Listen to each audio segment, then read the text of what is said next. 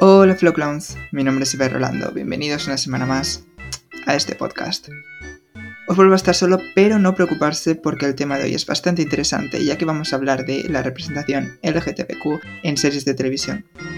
Así que, sin más dilación, send in the clowns. The concept for the podcast. Circus is basically about you know a circus and putting on a huge show for people and enjoying what you do and and loving to you know actually do what I do and um, so that's basically what it's about. Antes de empezar, ya que estamos hablando de representación, quería dejar caer que mi tercer libro superior ya está en modo preventa, bueno, el ebook está en modo preventa en Amazon. Así que, si queréis leer sobre un gay y un bisexual luchando contra nazis espaciales en un futuro utópico, simplemente id a Amazon, typeáis superior y vais rolando, y por dos euritos es vuestro. Solamente tenéis que esperar al 12 de diciembre, que es el lanzamiento, y se os descargará automáticamente en vuestros móviles, tablets, Kindles, lo que sea que utilicéis para leer. Y ese mismo día también saldrá a la venta el formato físico del libro en papel. Y ahora sí, vamos a empezar. Como había dicho al principio, hoy vamos a hablar de la representación LGTBQ en series. ¿Por qué? Bueno, pues porque estoy un poco harto ya de escuchar a señoros constantemente llorar porque les meten representación por un tubo, que si la política forzada, que si la corrección política, que si la representación no sirve para nada.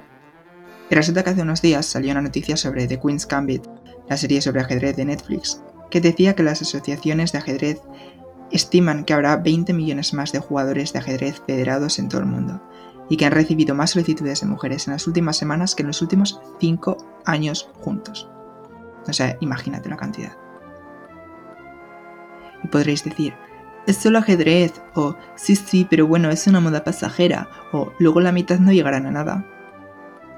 Bueno, y es que, punto uno, ¿qué más da si llegan a nada o no? ¿Sabes? El hecho es que coja a alguien y mueva el culo porque una serie le ha inspirado a hacer algo. Es que es como, ¿qué problema tienes? Aparte que sí es un hito. El hecho de que gracias a una serie alguien diga, uy, voy a probar esto y pueda descubrir que es la pasión de su vida es muy heavy. Al igual que habrá gente que gracias a Grey's Anatomy haya decidido estudiar medicina o yo que sé, alguna serie de bomberos le ha inspirado a alguien a meterse a bombero o a psicólogo o a profesor, a deportista, lo que sea. Me parece algo muy heavy nunca sabes dónde puedes encontrar la pasión de tu vida. Y es que es como, si la descubres por una serie, por un libro, por una película, ¿qué más da? ¿Qué problema hay? Pero es que encima es importante que los colectivos discriminados, en este caso las mujeres, se vean representadas en algo en lo que siempre se les ha dicho que no valen para nada, que no llegarían lejos, etc. Aunque sea el mundo de un juego de mierda como puede ser el ajedrez, es que, ¿qué problema hay? No lo entiendo. Además, aunque creyeses que la representación no sirve realmente de nada, en plan, que no creas que te pueda cambiar la vida. Aunque fuese cierto, si viendo los miles de vídeos que rularon por internet cuando se estrenó Black Panther, no sentiste absolutamente nada por dentro, si no sentiste la más mínima ternura al ver a miles de niños y adolescentes ilusionados por ver la película, bailando, disfrazados de T'Challa, las colas kilométricas en las puertas de todos los cines, etc., si no sentiste nada, permíteme decirte que estás muerto por dentro. Muerto por dentro. Y lo digo completamente en serio. Si cada vez que ves a una persona, pero sobre todo a un crío pequeño, ilusionado por verse reflejado en una película o una serie, no sientes absolutamente nada o lo que sientes es negativo, vete a terapia ya porque lo necesitas, es preocupante. Es que ya me jodería, sinceramente que los blancos, especialmente los hombres, estamos más que acostumbrados a vernos en todas partes, y nunca sabremos lo que es vernos reflejados por primera vez.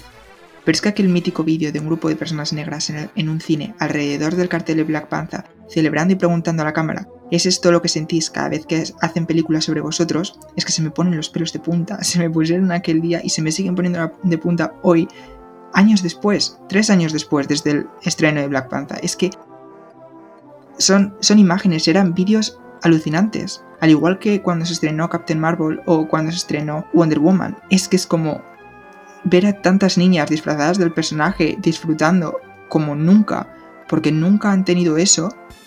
Tío, ¿qué problema tienes? O sea, ¿por qué te molesta tanto? Tienes un problema.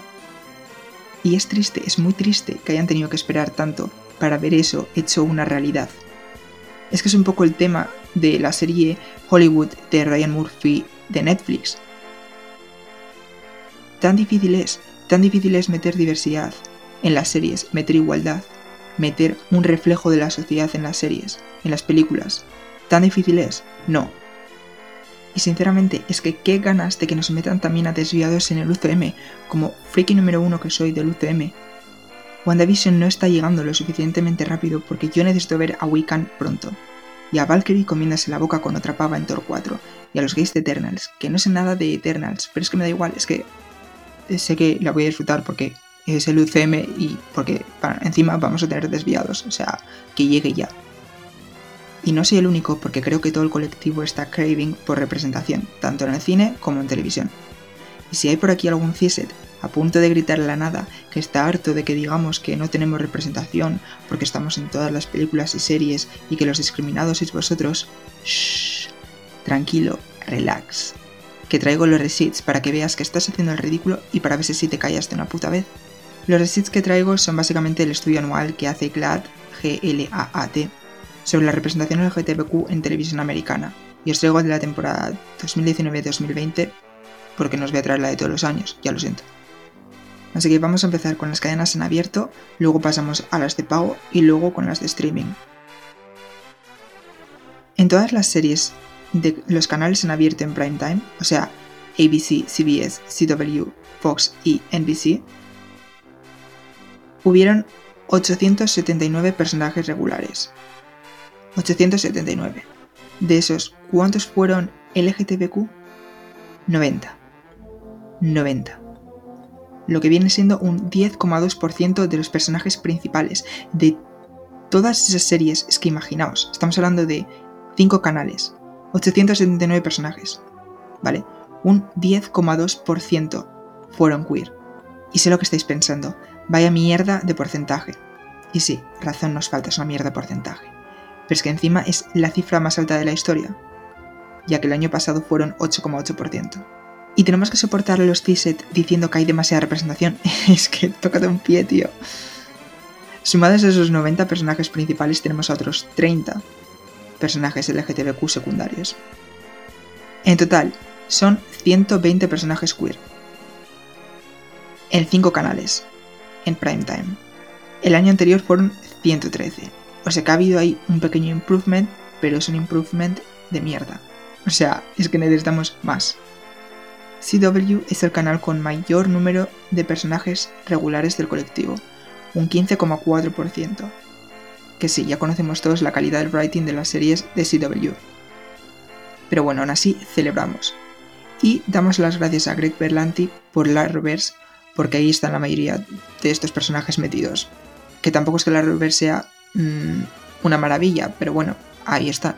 Para que luego digan también que no sirve de nada contratar a directivos eh, del colectivo o racializados o mujeres. Porque si la Reverse lo hubiese llevado un CISET, probablemente no habría tanto personaje LGTBQ ahí metido. En cuanto al resto de cadenas, NBC tiene un 12,5%, y ABC, que solía ser el que más representación tenía hace unos años, porque hice un trabajo de esto para la uni hace tres años o así. Y ABC era la primera con diferencia, y ahora solo tiene el 10,4%. Así que algo ha pasado ahí. Y luego están Fox, que tiene un 7,9%, y CBS, que tiene un 5,5% de mierda. Sinceramente os lo digo, me parece vergonzoso que a estas alturas de la vida hayan canales que no llegan ni al 10%. Es que me parece de vergüenza. También hay que remarcar que ha sido el primer año en el que la cantidad de mujeres del colectivo han superado a los hombres. Los personajes de mujeres han sido un 53% y los hombres un 47%. Y para los que os estáis preguntando dónde están las personas no binarias, pues solamente ha habido una. Y en cuanto a personajes racializados por segundo año consecutivo superan también a los blancos con un 52%, así que not bad. En total, en los canales en abierto en prime time hay 40 lesbianas, 46 gays, 25 bisexuales y 7 personas trans, de las cuales 4 son hetero. Entre los personajes trans hay 4 hombres, 2 mujeres y un no binario. En los canales de pago la cosa creo que mejora un poco ya que tiene 215 personajes del colectivo, 121 de los cuales son principales. Digo que creo que mejora un poco porque no tengo el número, no estaba en el estudio el número de personajes CISET tampoco está el porcentaje como si lo había con los canales en abierto, con lo cual no sé hasta qué punto es un buen número de personajes o no. Si desglosamos por canales, Showtime tiene 38 personajes, FX tiene 31 y Freeform 26. En total, en canales de pago hay 74 gays, 65 lesbianas, 61 bisexuales y un personaje con una orientación no definida. Tienen 20 personajes trans, de los cuales 4 son hombres, 14 mujeres y 2 no binarias. Imagino que ese pick de personajes trans es gracias a Pose, con lo cual celebramos, punto para ellos, pero aún así mm, se necesitan más personajes trans. Y ahora vamos con las plataformas de streaming, donde cuentan Netflix, Hulu y Amazon Prime. Si os estáis preguntando dónde está HBO, sinceramente no lo sé. Creo que antes contaba entre las de cable, pero ahora no está. Y tampoco cuenta como plataforma de streaming, con lo cual mm, no lo sé. Y sin embargo en el estudio había, había una foto de Euphoria con Rue y con Jules, así que habrá contado para algo, pero no sé dónde estaba porque no lo he encontrado. Pero bueno, en cuanto a las plataformas de streaming que sí cuentan, o sea, Netflix, Hulu y Amazon Prime, entre las tres hay 153 personajes del colectivo, de los cuales 109 son regulares. Y ojo, porque 121 de esos 153 personajes son única y exclusivamente de Netflix. Esto es un yikes enorme para Hulu y Amazon Prime, pero también para los que dicen que Netflix es LGTB fóbica cada vez que cancelan una serie con personajes queer que no nos hemos molestado en ver ningún miembro del colectivo. Así que no sé, igual tendríamos que organizarnos mejor y darle la audiencia que esas series merecen. Porque sinceramente es la única que se está esforzando. O sea, repito, 121 de 153 son de Netflix. Hulu solo tiene 24 personajes del colectivo. Y Amazon Prime... es que simplemente... Yikes. O sea, Amazon Prime tiene 8 putos personajes de mierda. 8 personajes queer de mierda. Una vez más, Jeff Bezos, vete a la mierda. en fin. Aunque va a, ser gracioso cuando el año que viene en el estudio ya cuente Disney Plus y tenga un cero. Un cero. Bueno, no, contra Wiccan de WandaVision. Y creo que ya. Y en la plataforma de Apple, no sé cuántas series con miembros del colectivo hay. Es que no me he visto muchas series. Me vi la de Chris Evans, que era una miniserie. Y me vi The Morning Show, que qué maravilla de serie. La de Jennifer Aniston. Eh, que os la recomiendo. Creo que había una lesbiana. Creo, pero no estoy seguro. Pero bueno, eso ya contará para el estudio del año que viene, así que veremos. Entre estas tres plataformas hay 64 gays, 46 lesbianas, 36 bisexuales, una sexual.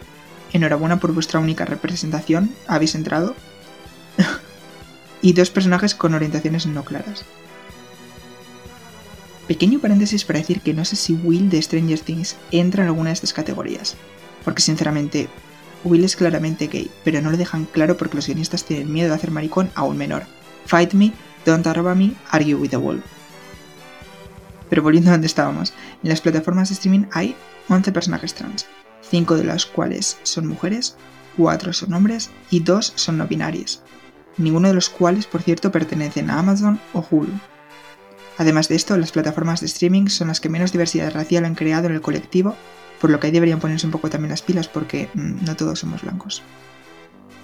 He intentado buscar datos también sobre la representación en series españolas, que sé que es de risa, pero bueno, quería tener datos concretos, algo similar al, al estudio de GLAD, pero en series españolas, a pesar de que sabía que no iba a encontrar nada parecido, pero bueno, y eso, lo más parecido que he llegado a encontrar es un artículo de Vice, que bueno, habla de personajes míticos que ya conocemos todos, Maca y este del Hospital Central, Fernando, Mauri, Bea, Lainga y Raquel de Aquí no quien viva, Fer, David y Alma de Física o Química, las de Vis a Vis, Fidel de Aida, que bueno, la representación de Aida me la paso un poco por ahí porque mm, es todo estereotipo, básicamente, eso ni representación es nada. ¿Que es mejor que la de la que se vecina? Sí, pero no es una puta mierda. Y bueno, en películas es todavía peor, pero bueno, en fin. Sinceramente hay más representación en las series españolas de Netflix que no está abierto. Pero bueno, ¿eh? vamos a aplaudir a A3 Media Premium Player por meter series con representación de pago para sacarnos los dineros mientras que de gratis no ponen nada. Es lo que tiene que mm, ser el dueño de una empresa eh, y ser facha, que solamente te interesa el dinero de los desviados y nada más. Con lo cual creas una plataforma de pago para meter ahí todas las series con representación, porque sabes que los desviados españoles estamos desesperados por tener representación en series españolas. Es que es vergonzoso, pero bueno, en fin vamos a seguir aplaudiéndoles y a darles dinero, ¿sabes? Y yo tengo claro que pienso seguir pirateando esas series, porque sinceramente paso de darles un duro. Pero volviendo al artículo de Vice, he encontrado algo que no sabía. Y es que la primera pareja abiertamente gay en una serie española fue en Al salir de clase. Serie que yo veía en el año catapum de pequeño mmm, en la tele mientras mi madre se echaba la siesta. No me acuerdo de nada de la serie, sinceramente. Es que se emitió entre 1997 y 2002, que yo tenía entre 3 años y... Bueno, ese nulo en matemáticas, no me acuerdo. ¿Qué edad tenía en 2002? No voy a calcularlo. Pero en esta serie también se hizo el primer beso gay de la historia de la televisión española. Historia de España. Arriba España. Y uno de los actores es Alejo Sauras.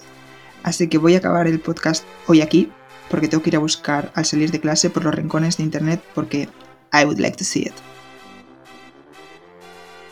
Así que gracias por escucharme una semana más y por favor, volved la siguiente, que volveré a estar acompañado, por fin, y vamos a hablar de la famosa cancel culture por la que lloran los millonarios.